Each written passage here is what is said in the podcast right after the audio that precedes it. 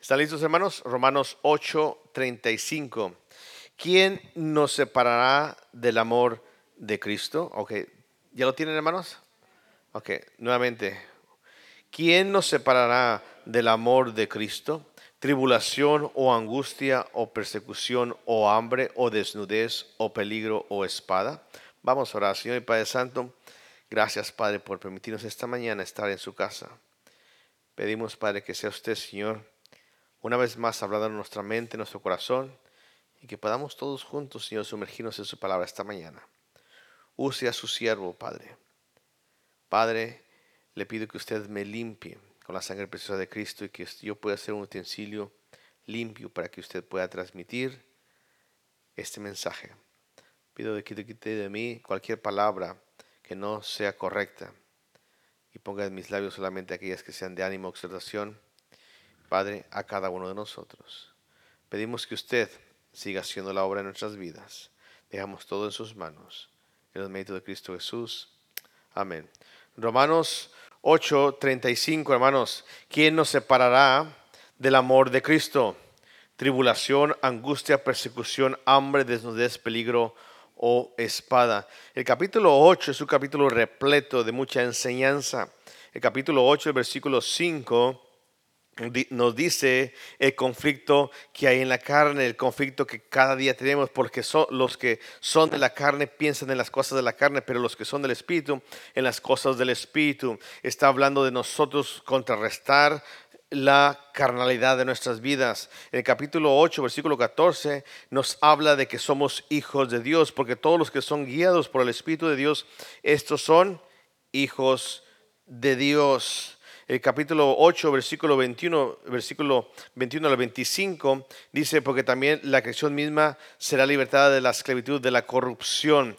Hermanos, sin duda hay una esperanza para nosotros que luchamos contra el pecado, contra los deseos de nuestra carne, aún siendo hijos de Dios el versículo número 26 dice, y de igual manera nos ayuda en nuestras, el Espíritu nos ayuda en nuestras debilidades. Gloria a Dios porque usted y yo, los que hemos recibido a Cristo, los que somos hijos de Dios, tenemos al Espíritu Santo que nos ayuda, nos da el poder para poder seguir adelante haciendo lo que es correcto delante de Dios. El versículo 28 nos da una idea de que todos nuestras dificultades, nuestras pruebas, podemos disfrutarlas cuando hacemos y estamos en la voluntad de Dios y sabemos que los que aman a Dios, todas las cosas les ayudan a bien. Hermanos, es un capítulo completo de la vida del cristiano, la vida del, del, Hijo de Dios, la lucha, las contiendas, los problemas, la fuerza, el poder, el ánimo, la esperanza que tenemos pero cuando llegamos al versículo 35, ¿quién nos separará del amor de Cristo? Tribulación, angustia o angustia o persecución o hambre o desnudez o peligro o espada. Hermano, a veces entendemos y, queremos eh, eh, vivir en la realidad de las cosas, que a veces nos es difícil a nosotros seguir amando o creyendo que amamos a Dios cuando vemos la forma en que reaccionamos en cada una de estas dificultades. Hay muchas personas que a través de estas dificultades, como lo que es la tribulación, angustia o persecución o hambre, desnudez, peligro o espada, en vez de animarlos a acercarse, se alejan más del amor de Cristo, del amor de Dios. ¿Cómo Pablo podía hablar de que nada nos puede separar del amor de Dios? A veces yo veo a las personas que están en la iglesia y cuando pasan una dificultad, en vez de amar más al Señor, se alejan más. Se alejan más. A diario puedo mirar la infinidad de situaciones que compiten con nuestro amor por Cristo. Si usted está pasando hambre, necesidad, ¿sabe qué es lo que hace? se envuelve más para suplir, sus necesidades. Y en vez de que usted pueda pasar hambre o desnudez o una necesidad, deja las cosas de Dios por querer suplir aquellas cosas que usted necesita y está pasando.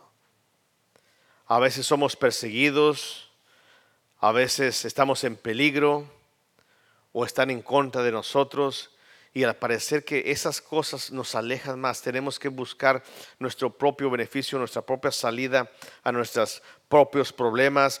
Y usted le pregunta a la gente, ¿por qué no vienes a la iglesia? No es que tengo que hacer esto, no es que porque yo estoy pasando esto, no es porque... Y la gente en vez de amar más a Dios, parece que se aleja más. Yo espero que usted verdaderamente ame a Dios. Porque como dice el, versículo número 28, todas las cosas nos ayudan a qué? A bien. Al parecer que cuando llegamos a esta lista de conflictos, de tribulaciones, de problemas, en vez de ayudarnos a acercarnos, nos alejan más. Cada una de ellas no solamente pugna nuestro deseo de seguir, de seguir a Cristo, sino que en ocasiones ha conseguido alejarnos por completo de los caminos del Señor y ha trazado que Él ha trazado para nuestras vidas. Al parecer es que usted lucha por obtener, lucha por salir de las tribulaciones, las angustias, los hambre, las persecuciones, las desnudeces en su vida, que usted lucha y se aleja más del Señor. Y dice Pablo, ¿qué nos podrá separar del amor de Cristo? Del amor de Dios?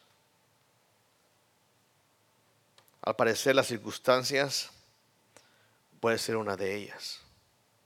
Yo espero que en esta mañana podamos entender que las circunstancias que usted y yo enfrentamos día con día, Dios está en control. Y es tiempo que usted se las deje delante de Dios. Porque Dios le ama. Y espero que usted pueda entender el mensaje que Pablo nos está enseñando. El problema con la interpretación de que usted tiene que luchar, protegerse, actuar, valerse por sí mismo, cuando lo aleja de el amor de Dios. Al parecer usted me puede decir, yo amo a Dios, yo sigo amando a Dios. Déjame decirte que el amor no depende de nuestra fuerza. El amor viene de Él. Y tú deberías de amarle a Él así como Él te ama incondicionalmente. Aunque tú estés en pecado, porque de tal manera amó que Dios al mundo. Hermano, Él vino a morir por nosotros, que aún estando muertos en nuestros delitos y pecados, Cristo murió por nosotros, siendo nosotros enemigos de Dios. Él vino a morir por nosotros. Déjeme decirle que el amor que usted tiene a Dios es de Él y no depende de usted. Pero depende de usted qué tanto le ama, que realmente es Él en su vida y realmente lo reconoce como un Dios, que aún en circunstancias adversas Dios le sigue amando. Cuando nosotros vemos la otra forma, hermanos, de interpretación de que usted entre más sufre, entre más problemas pasa y usted se aleja, y es porque usted dice, tengo que luchar por mi propio beneficio, por mis propias fuerzas. Usted está negando el amor de Dios. Usted está diciendo, Dios no me ama. A veces nosotros pensamos que el protagonista de nuestra vida somos nosotros. Usted piensa que usted es el centro del universo, no es Dios. Usted piensa que usted es el Dios de su propia vida. Y el Dios de su vida debe de ser quién? Dios. Cuando usted se preocupa y usted pasa en primer plano, en primer término, usted dice, Dios no está conmigo, Dios no lo veo, Dios simplemente me ha dejado, me ha desamparado y yo estoy sufriendo en esta tierra. Dijo el Señor Jesucristo, en este mundo tendréis que aflicción. Usted en este mundo no vino a disfrutar. A causa del pecado, usted y yo estamos condenados a sufrir y a morir. Y es una realidad de las cosas para los hijos de Dios. Usted no es el protagonista de su vida. debe de ser Dios el protagonista. Y siempre decir, Señor, nada me puede separar del amor de Cristo. Pero nosotros pensamos que nosotros somos los protagonistas principales. Nosotros pensamos que por nosotros amamos a Dios. Y nosotros a veces caemos en el cliché de decir, si Dios quiere, voy a hacerlo. Si Dios quiere, yo vengo en la tarde. Si Dios quiere, no es que si Dios quiera, Dios ya te ama y Dios quiere que hagas su voluntad, pero tú buscas tu propio beneficio, tú quieres sacar o salir de tu tribulación, de tus situaciones adversas y tú quieres hacerlo en tus propias fuerzas. Pensamos que nuestra relación, pensamos que usted vino esta mañana y se levantó temprano y usted vino a la casa de Dios porque le ama por su propia fuerza. Déjeme decirle que usted ama mucho más cosas. Cuando los jóvenes van a la, a la, escuela y los niños van a la escuela se levantan muy temprano pero para la iglesia no pueden llegar temprano. Pierden el voz y el padre se enoja porque los tiene que llevar a la escuela en su auto. Pero la iglesia no puedes llegar a tiempo, no puedes llegar 15 minutos antes.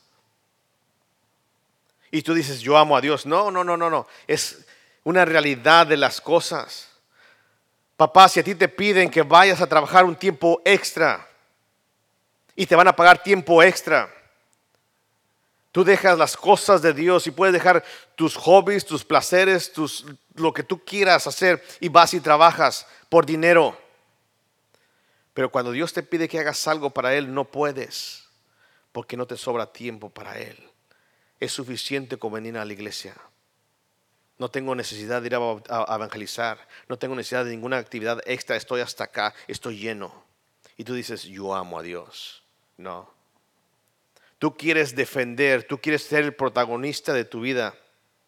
Tú puedes decir que tú estás haciendo las cosas y realmente dice que Dios es el que nosotros, el que nosotros produce el hacer, el, el querer como el hacer por su buena voluntad. Qué triste es que nosotros nos pongamos la etiqueta que estamos sufriendo por Cristo y nos ponemos en primer plano. Mira Dios, qué tanto te amo que estoy sufriendo. Vine a evangelizar sin comer y y fíjate que no. Qué triste. Y cada vez estamos separándonos más y más del amor de Cristo. Cuando usted y yo podemos entender este pasaje, ¿quién, quién nos separará del amor de Cristo? Tribulación, angustia o persecución o hambre, de o peligro o espada. Cuando usted entiende la realidad de las cosas, como Pablo quiere dejarle saber a usted y a mí cómo deberíamos entender ese pasaje. Pablo no está hablando aquí del amor frágil y fluctuante de nosotros tenemos por Dios. Usted un día ama a Dios.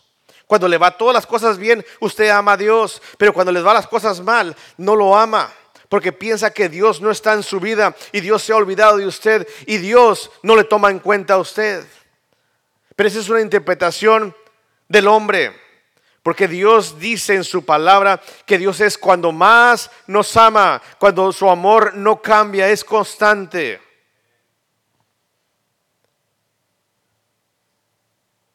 Es interesante que todos los términos que escoge Pablo son posibles provocadores de esa separación del amor divino y hace referencia en este versículo en relación al sufrimiento.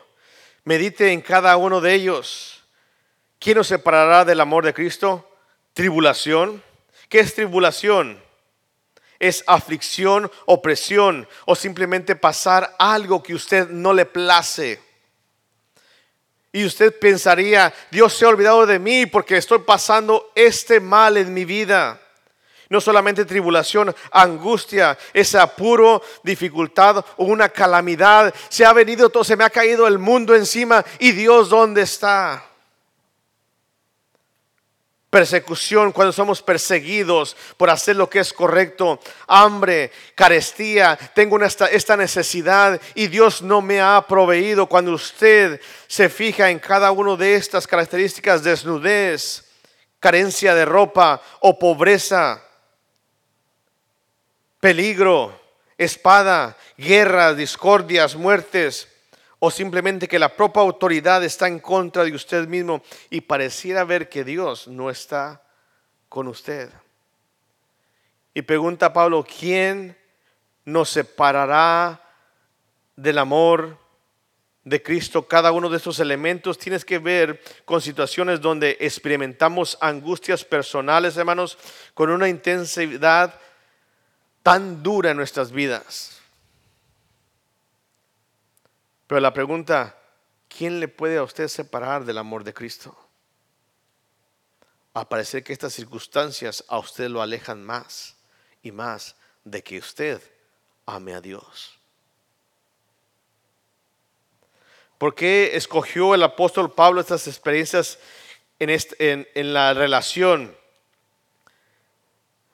con nuestros sufrimientos?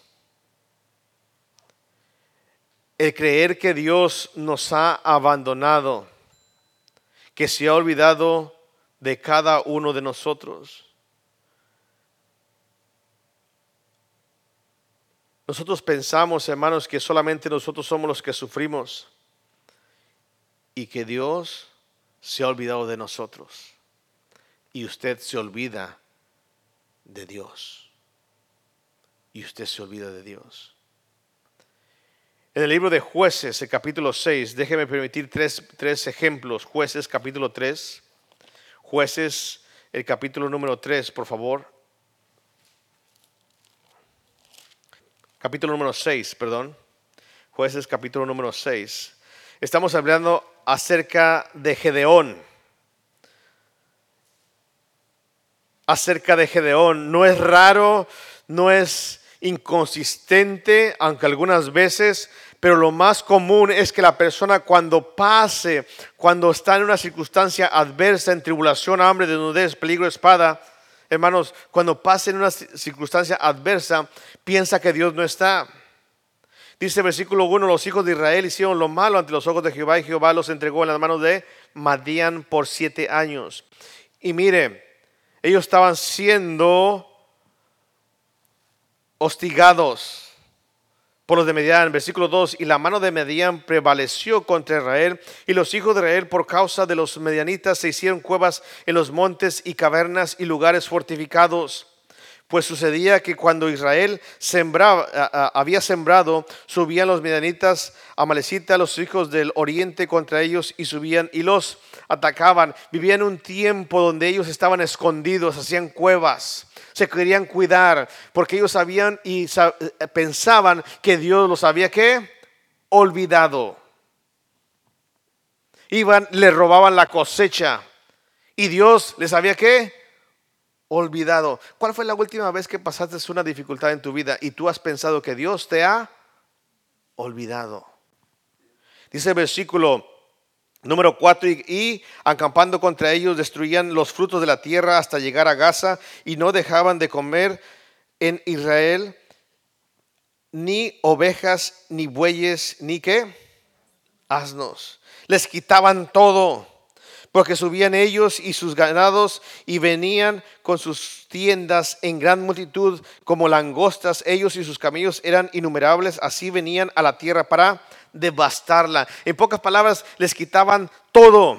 Y, Dios, y, la gente decía, ¿dónde está Dios? De este modo, ¿qué dice? Empobrecían, desnudez.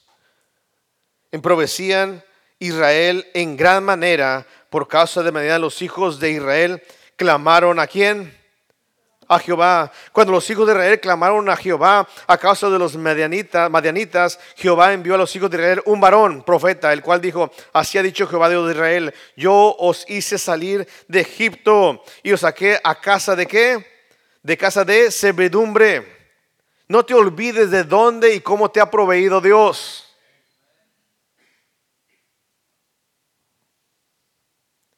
os libré de la mano de los egipcios y los volveré a librar. Hermanos, qué triste es cuando usted pasa experiencias en su vida y simplemente pase en primer plano a ser el protagonista de su vida y decir, ¿sabes qué Dios? Te has olvidado. Pero no te acuerdas de dónde te sacó, no te acuerdas cómo te ha traído, no te acuerdas dónde te ha proveído, cómo te ha sacado y las veces que te ha ayudado en tu vida. Pero parecer que ahora esta leve tribulación, ahora este problema que tienes en tu vida, te arrastra a no amar más a Dios y decir, Dios se ha olvidado de mí.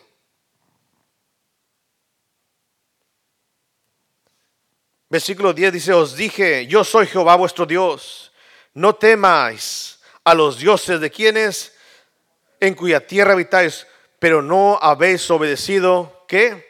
Mi voz, qué triste es que aunque ellos pasaran aflicción, aunque ellos estuvieran escondiéndose en las cuevas, aunque ellos venían y eran despojados y han quedado sin nada para comer, no amaran a Dios y creyeran que Dios no iba a hacer nada por ellos. ¿Quién nos separará del amor de Cristo? A veces sé que una leve tribulación usted deje de amar a Dios.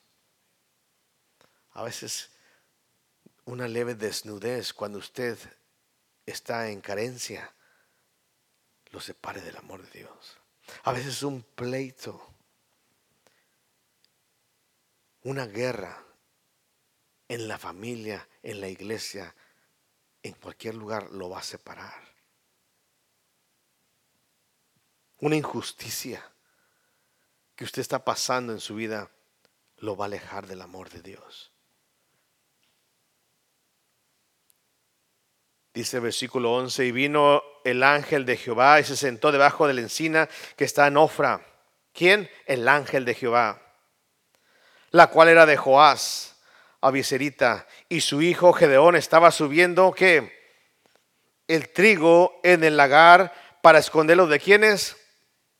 De los medianitas. Él estaba guardando el trigo y lo estaba escondiendo a escondidas, posiblemente fue en la madrugada, pero él estaba haciendo lo que él tenía que hacer para cuidar y cubrir su alimento. ¿Usted ve el temor de Gedeón?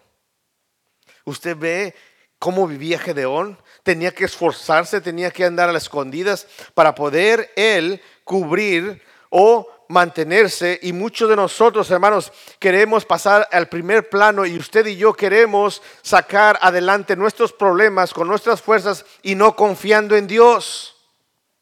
Y pensamos que Dios se ha olvidado de nosotros. Y pensamos que Dios no se preocupa por nosotros. Y nosotros dejamos de amar a Dios.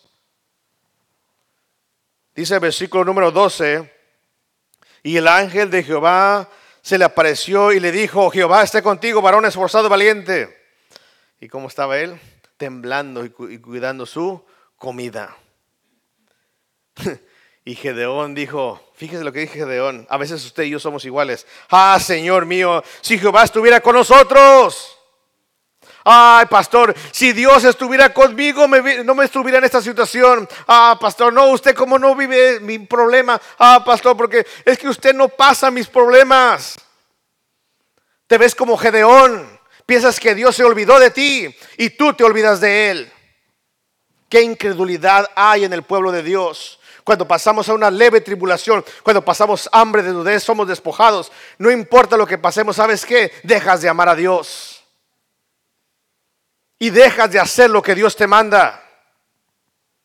Gedeón dijo, ah, ah, Señor, si Dios estuviera con nosotros, otro gallo nos cantara.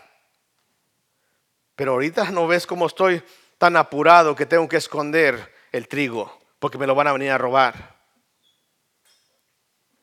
Qué triste somos y miserables cuando usted y yo dejamos de amar a Dios en unas cuantas tribulaciones y pensamos que Dios se ha olvidado de nosotros.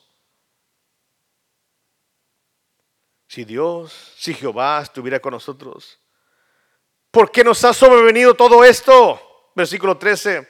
¿Dónde están todas las maravillas que nuestros padres nos han contado diciendo, no nos sacó Jehová de Egipto y ahora Jehová nos ha desamparado y nos ha entregado en manos de los medianitas. Hermanos, qué tristes y miserables somos cuando nos va mal en nuestra vida y empezamos a actuar por nuestras propias fuerzas y caemos en la incredulidad de que Dios no va a obrar y Dios no nos sigue amando y por eso no hay nada más que nosotros podamos, que Él pueda hacer y nosotros empezamos a hacer lo que hacemos. Es triste.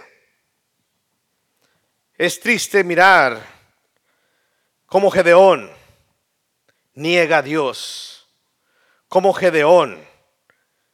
Simplemente no confía en Dios y su amor por él se espuma.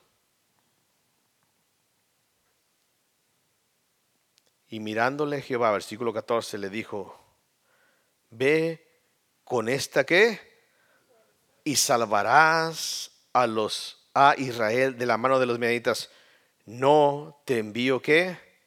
Yo. Hermano, cuando tú sabes y tú sabes que Dios está contigo, hmm, que de era temeroso. No, ¿cómo? ¿Cómo? ¿Cómo? No, no, espérate, no, no, yo, yo. ¿Yo? ¿Estás seguro que yo? Entonces le respondió, ay Señor mío, con que ¿Sabré que yo a Israel. Y aquí que mi familia es que pobre en Manasés. Y yo, el menor de la casa de mi padre. Dios le estaba diciendo, ve, porque te envío yo. Y a veces pensamos que nosotros somos que vamos a solucionar los problemas de nuestras vidas. Hey, ponme atención. A veces piensas que tú vas a resolver los problemas de tu vida y no es así. Con estas fuerzas, con estas manos voy a trabajar, con estas fuerzas, con esta inteligencia voy a hacer lo que tenga que hacer para salir de mi problema, de mi tribulación. Y si no, no sabes que no, no, no funciona de esa forma. Es cuando Dios te dice que lo hagas y de qué forma lo debes de hacer, porque Él es el que se lleva la honra y la gloria. A veces nosotros, hermanos, empezamos a hacer nuestras propias cálculos. Pero si yo trabajara más, si yo dejo de hacer aquello, si yo necesito hacer aquello, si yo necesito recuperar esto, si yo necesito salir de esta situación, tengo que hacer aquello. ¿Y sabes qué? Cuando tú lo piensas hacer, Gedeón ¿Era un hombre valiente y esforzado? No. Era un hombre temeroso que estaba escondiendo el trigo. Porque alguien se le iba a venir a qué? No era aquel que salía con el machete y decía, aquí nadie pasa, este es el trigo de mi familia. No, lo estaba escondiendo. Pero cuando Dios le mandó, dijo, ¿sabes qué? Con tu fuerza, con eso que sabes hacer, te envío yo. Señor, pero es que yo, es que yo, versículo 16, Jehová le dijo, ciertamente yo estaré contigo y derrotarás a los medianitas como a un solo hombre. Cuando tú empiezas a luchar en tus tribulaciones y tú empiezas a hacer tus cálculos, ¿sabes qué, hermano? Vas a fallar. Y vas a seguir ese mismo agujero y no vas a poder salir de ahí. Porque tú piensas que tú la puedes hacer y no solamente te aleja de amar a Dios, sino que te quedas en ese agujero. Te quedas en ese agujero. Es importante que podamos reconocer que Dios nos ama en medio de las aflicciones que nosotros pasamos en nuestra vida para darle honra y gloria a Dios. No solamente Gedeón. Usted conoce la historia y si no, léala. ¿Ok? Lea a este, el libro de jueces, le va a eh, eh, nutrir mucho. Sino también los israelitas, cuando iban saliendo de Egipto. El libro de, de Éxodo, capítulo 14, hermanos, el libro de Éxodo. Para este entonces Israel ya había sido libertado, había, pasado la muerte del primogénito y dice que Jehová iba en una nube e iba haciendo lo que tenía que hacer para guiarlos, entonces dice que Jehová los guió, los guió a un sitio, a un lugar donde ellos se sintieron incómodos, inseguros. Capítulo 14, ¿están ahí hermanos? El versículo 1 al 11 dice, habló Jehová a Moisés. Habló Jehová a Moisés diciendo, di a los hijos de Israel que den vuelta y acampen delante de Pi Harihirot. Si usted sabe hebreo, dígame cómo se puede decir más bien. Ok, en Mirgot y el mar hacia Baal Zephon, delante de él acamparéis junto al mar. Imagínense, dijo Dios, ¿saben qué? Denle vuelta, tuérzale, así como el GPS, vea. Da vuelta a la derecha, da vuelta a la derecha, en, en, 100 pies da vuelta a la derecha. Y luego usted se pasa, dale vuelta, te pasaste, no le diste vuelta a la derecha. Bueno, Dios los iba dirigiendo en una columna de fuego y en una nube de día. Dice, porque Faraón dirá a los hijos de Israel, encerrados están en la tierra de, en el desierto, los ha encerrado, el desierto los ha encerrado, y yo endureceré el corazón de Faraón para que los siga y seré glorificado en Faraón y todo el ejército y sabrá los egipcios que yo soy Jehová. Y ellos lo hicieron así, ellos obedecieron y dieron vuelta, ellos iban camino a la tierra prometida, a Canaán, pero sabes que dijo Dios, no, no sabes que no vayan por este lado, vamos y denle vuelta para acá. Y dicen, pero algunos se preguntarían, pero ¿cómo vamos a dar vuelta si allá está el mar? ¿Cómo le vamos a hacer para cruzar? al otro lado, hacia el Sinaí, hacia el desierto. ¿Cómo vamos a ir si ahí está el mar? Pero los obedientes simplemente obedecen. Amén. Y sabes que a veces por obedecer a Dios te van a venir problemas y tribulaciones en tu vida. Amén. Pastor, por eso no lo obedezco, porque yo sé que me voy a meter en camisa de once varas. Allá tú y tu desobediencia. Pastor, por eso no vengo, porque yo necesito hacer aquello. Pastor, por eso yo no hago, porque yo necesito lo otro para mí. Dice el versículo, y fue dado aviso al rey de Egipto que el pueblo huía y el corazón de Faraón y de sus siervos se volvió como contra el pueblo y dijeron, ¿cómo hemos hecho esto de haber dejado ir a Israel para que no nos sirva? Somos tontos y unció su carro y tomó consigo su pueblo y tomó 600 carros escogidos y todos los carros de Egipto y los capitanes sobre ellos.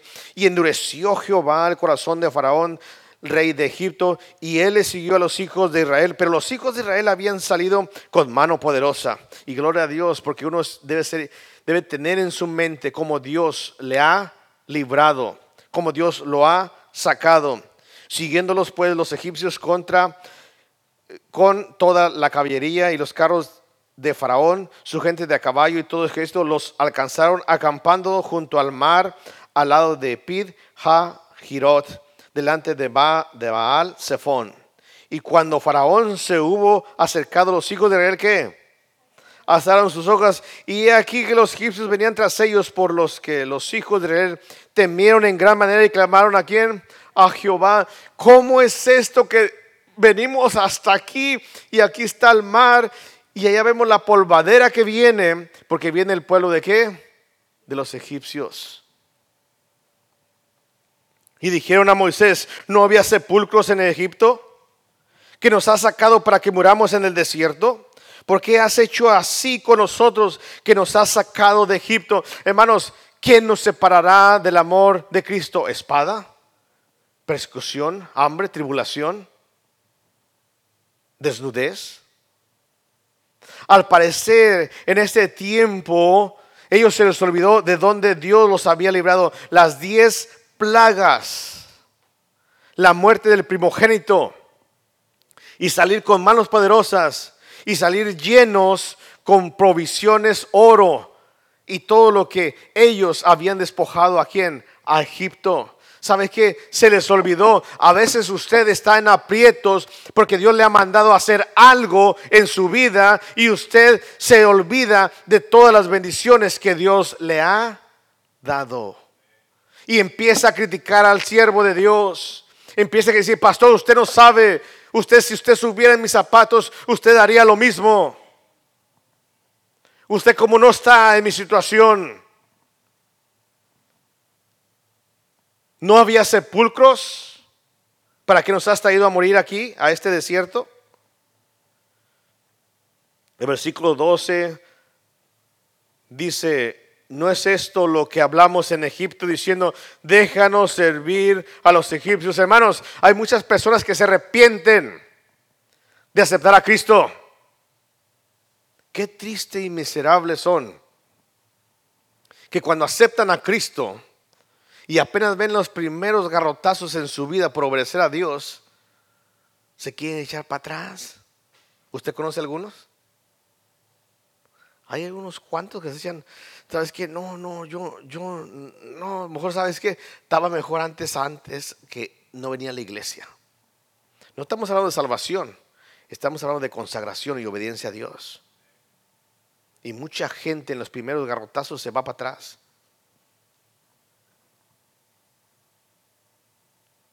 Déjanos servir a los egipcios, porque mejor fuera servir a los egipcios que morir nosotros en dónde? En este desierto. Hermanos, a veces usted deja de servir a Dios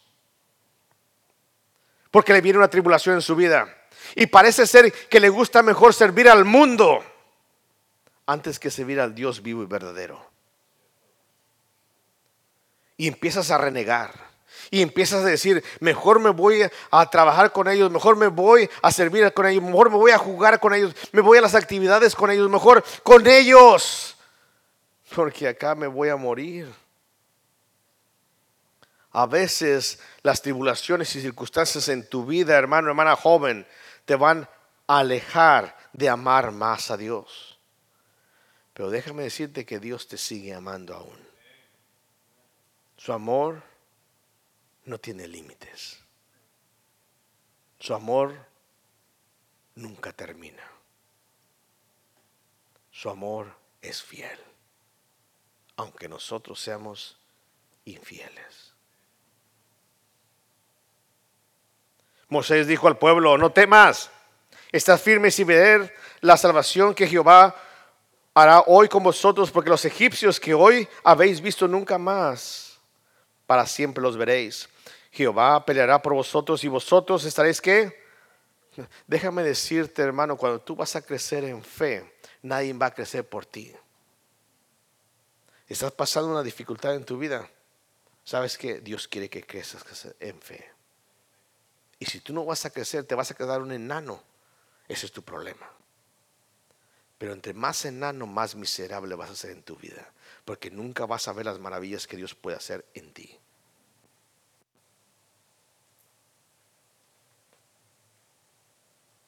¿Qué tenía que hacer el pueblo de Israel? Estar en silencio. No tenían que empezar a, cortar las ramas y, así agarrar y hacer como espadas, ¿verdad? Porque no tenían ni espada, ni herrero, ni nada. Y empezamos, vamos a, de perdido hacerle así para que nos vean que tenemos algo de herramienta o algo de, de armas. No, ¿sabes qué? ¿Ustedes qué tienen que hacer? en silencio y solamente a. Hermano, hay tiempos en las dificultades y tribulaciones en nuestra vida que usted no puede hacer nada. Está encerrado, el mar está aquí y el ejército, los mejores, un ejército grande, con gran multitud, vienen ante usted y usted se encuentra acorralado. ¿Qué vas a hacer? No te vas a rendir, porque muchos que se rinden. No, pastor, pues es que usted no sabe, si usted supiera.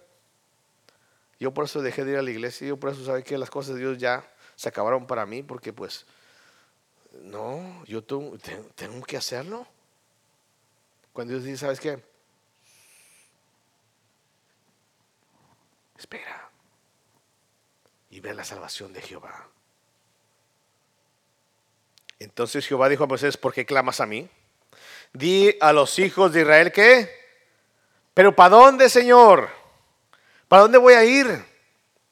Y usted conoce la historia. Para allá estaba el ejército, Egipto, y para acá estaba quién? El mar.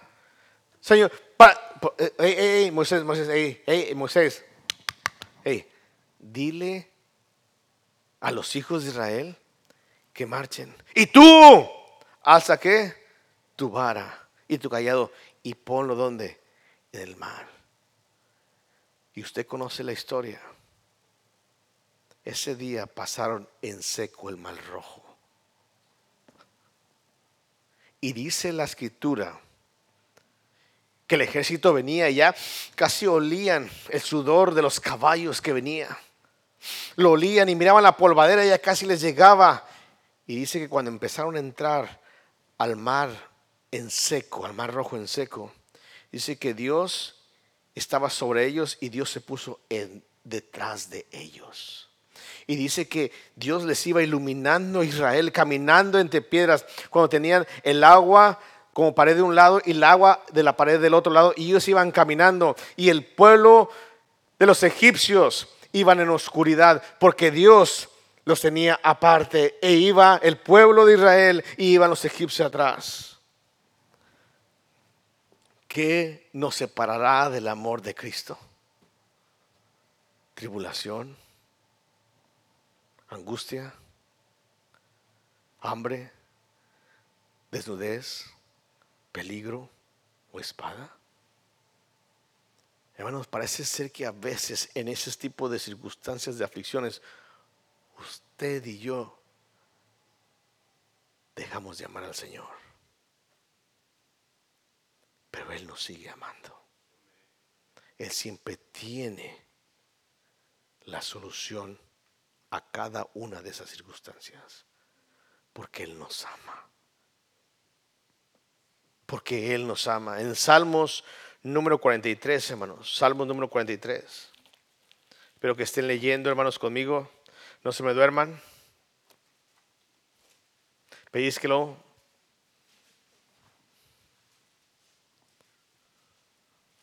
Salmo número 42 y Salmo número 43, hermanos.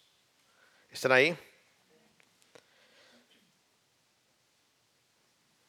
músico principal, Mezquir de los hijos de Coré.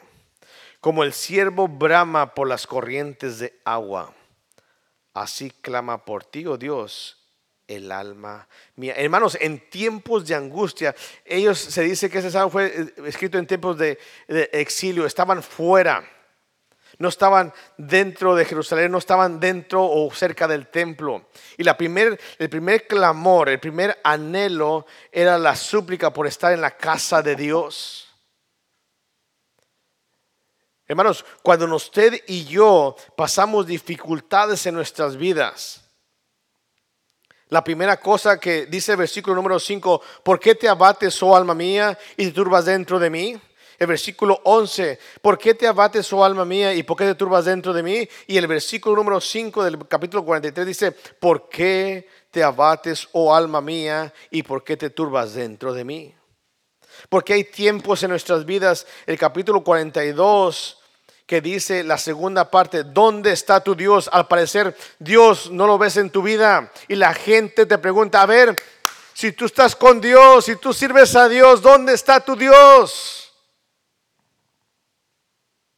El versículo número 4, perdón, el versículo número 9.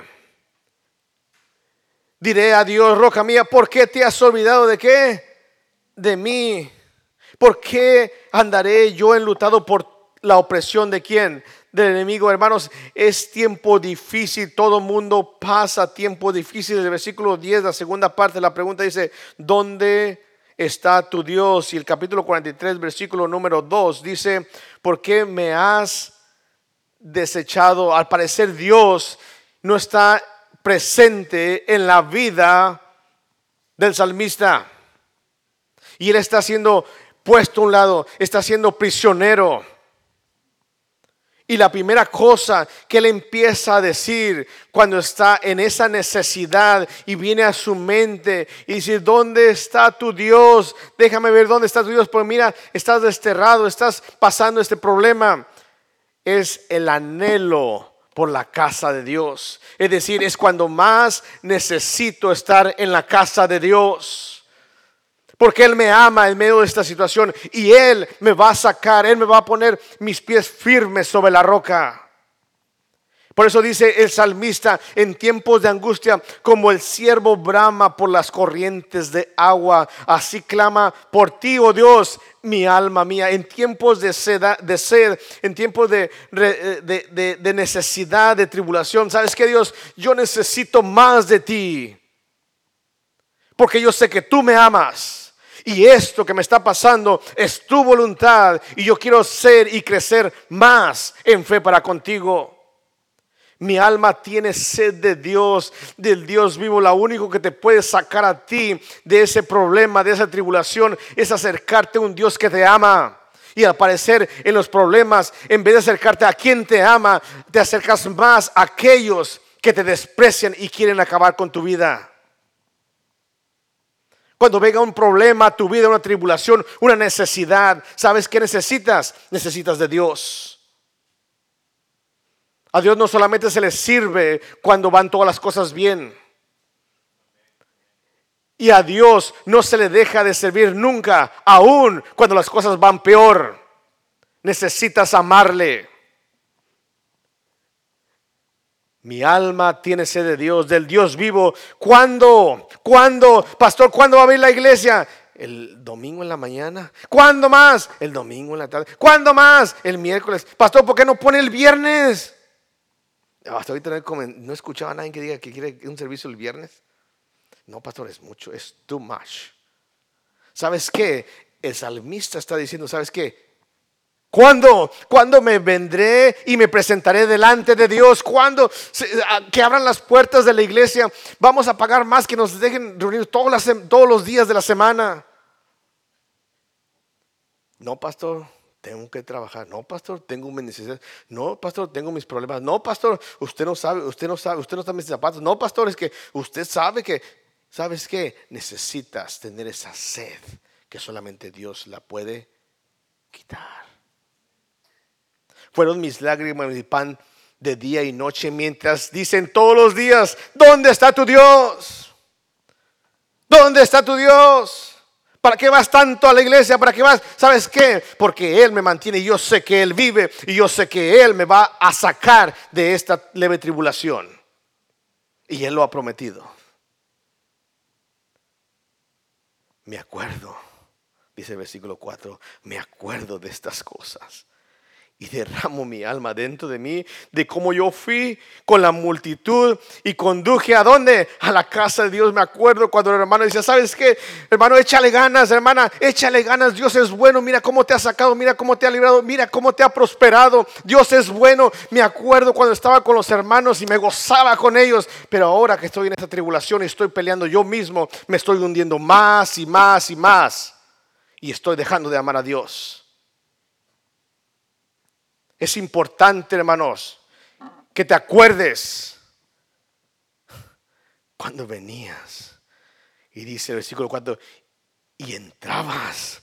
Gloria a Dios con voz de alegría y de alabanza. Santo, santo, santo. Y alababas a Dios porque Dios es bueno. Y sabes que Dios siempre es bueno. Nunca deja de ser bueno.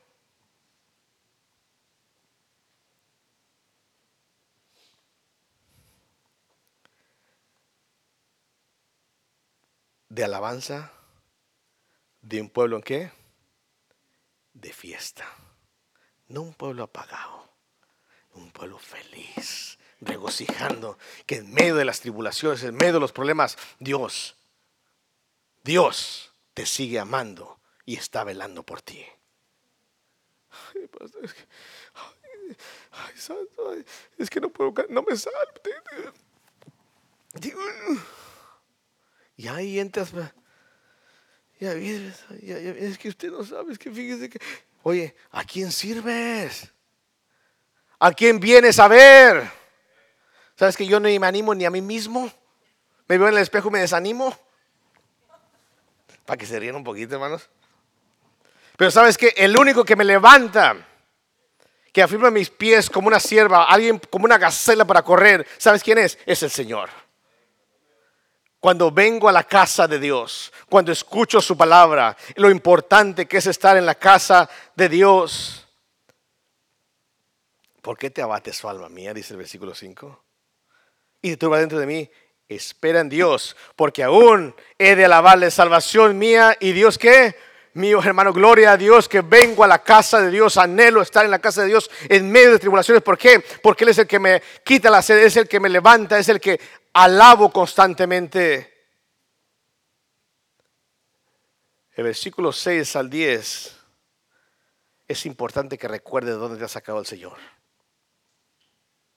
Dios mío, mi alma está batida en mí. Sí, yo sé que hay problemas, yo sé que hay dificultades, yo sé que hay tribulaciones, peligro, espada, hambre, desnudez, angustia. Pero ¿sabes qué? Cuando mi alma se quiere abatir y está abatida, me acordé. Por tanto, de ti, desde la tierra de dónde? Del Jordán. Y de los hermonitas desde el monte de Misra, un abismo llama a otra voz de tus cascadas, todas tus ondas y tus olas han pasado sobre mí, pero de día mandaba Jehová su misericordia y de noche su cántico estará qué? Conmigo he visto sus misericordias, he visto su alegría, he visto su, su bienestar sobre mí cada día en mi vida. Mi oración al Dios de mi vida. Diré, Dios, roca mía, ¿por qué te has olvidado? ¿Por qué andaré yo enlutado por la opresión de mis enemigos?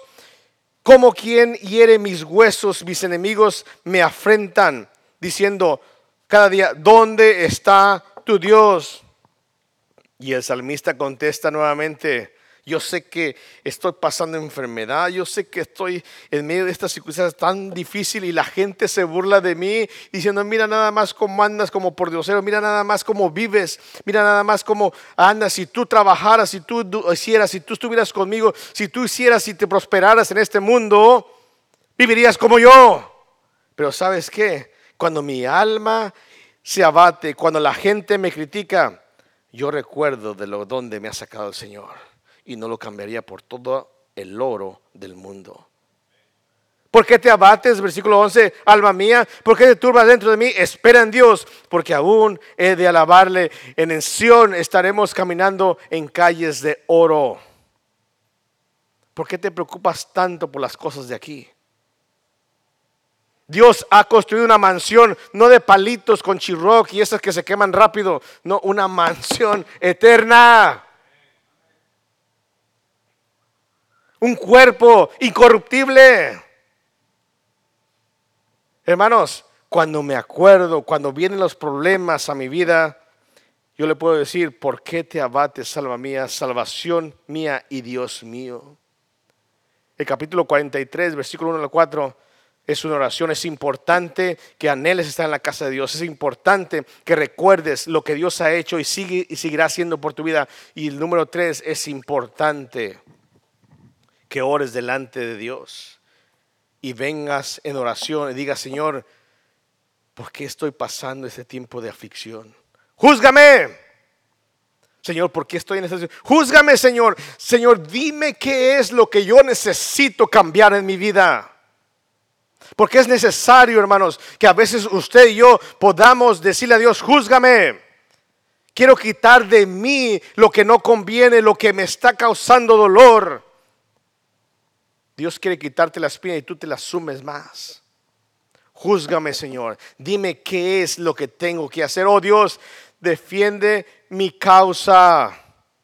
Quiero estar libre, quiero sentirme limpio, quiero vivir y saber que aunque estoy sufriendo, estoy bien contigo. Líbrame de la gente impía y del hombre engañoso e inico. Señor, júzgame si tengo que alejarme, si tengo que quitarme, si tengo que dejar aquellas cosas que no funcionan, que no sirven y son problemas para mi vida. Júzgame y dime y líbrame. Porque tú eres el Dios de mi fortaleza. ¿Por qué me has desechado? ¿Por qué las cosas vienen más y más problemas a mi vida? ¿Por qué siento que me has desechado? ¿Por qué andaré enlutado por mi opresión del enemigo? ¿Por qué no defiendes mi causa, Señor? Dime, Señor, ¿qué tengo que hacer para que tú defiendas mi causa? Envía tu luz y tu verdad. Está, estas me guiarán. Señor, ayúdame a caminar en tu palabra. Me conducirá a tu santo monte ¿Y a dónde? Y a tus moradas en oración. Ayúdame a practicar la, tu palabra. Entraré en el altar de, de Dios, al Dios de mi alegría y de mi gozo, y te alabaré con arpa, oh Dios, Dios mío, Señor, en tiempos de dificultad, déjame saber qué es lo que tengo que hacer en mi vida. Es necesario que yo camine en tu voluntad. ¿Por qué te abates, oh alma mía? ¿Y por qué turbas dentro de mí? Espera en Dios, porque aún he de alabarle, salvación mía y Dios mío.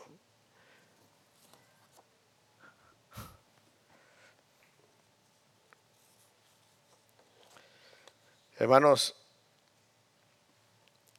parece ser que en los tiempos difíciles en nuestra vida de tribulación, angustias, hambre, desnudez, peligro, espada, parece ser que eso nos aleja más de Dios.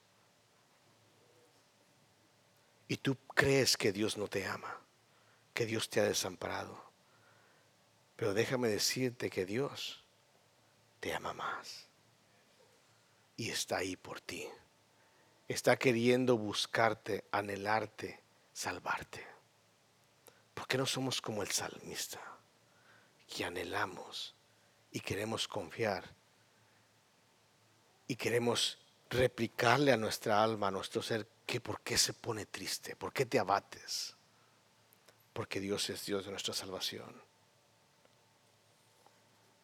La vida del cristiano, hermanos, la vida del cristiano, muchos de nosotros, déjenme nomás pasar ese concepto, la vida del cristiano, hermano, no es como voy, voy a servirle a Dios, depende de cómo me sienta. La vida del cristiano no son sentimientos, hermanos. Vas a la iglesia, no, es que no me siento, no, es que como que no me siento. Vas a no, no es que como que me siento que, oye, la vida del cristiano no es sentimientos. Imagínense si la vida del cristiano fuera sentimientos ustedes y yo estaremos como una Magdalena llorando todo el tiempo, sin confiar en un Dios que obra en tiempos difíciles. Así que la próxima vez que te sientas que no tienes el deseo de servir, de ir a la casa de Dios, de alabar al Señor, de seguir su palabra, no se trata de sentimientos, se trata de la realidad que existe un Dios que a pesar de los problemas en tu vida, Dios te sigue amando. ¿Quién nos separará del amor de Cristo? Tenemos un Dios que nos ama, un Dios insistente, un Dios incansable, un Dios que persevera, un Dios que sigue amándonos a nosotros. Por eso dice Pablo en el versículo 38, por lo cual estoy seguro de que ni la muerte, ni la vida, ni ángeles, ni principados, ni lo presente, ni lo porvenir, ni lo alto, ni lo profundo, ni ninguna otra cosa creada nos podrá separar del amor de, en Cristo Jesús, Señor de Dios, en Cristo Jesús, Señor nuestro. Hermano, Dios te ama. Amén. Espero que no te quedes como Gedeón, escondiendo tu trigo.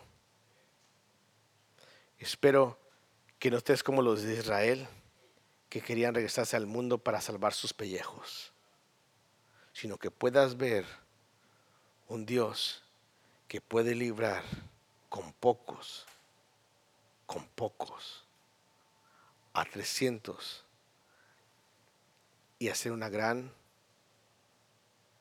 matazón, derrota son un, numeroso ejército. Espero que puedas mirar que Dios puede abrir el mar que tienes enfrente y puedas confiar en Él, porque Dios te ama. Pero no te regreses a Egipto. No seas cobarde y sirve a Dios y ama a Dios. Anhela estar en la casa de Dios, porque es el único que puede satisfacer tu sed interna. Recuerda de dónde te ha sacado y dónde te ha puesto el Señor y no olvides ninguno de sus beneficios. Y por último, Señor, júzgame en oración, Señor, si he pecado, límpiame, aléjate de, Ayúdame a alejarme de mis enemigos, de aquellos que me corrompen, de aquellos que me causan problemas, porque siento que me has desamparado. Señor, quiero estar bien contigo.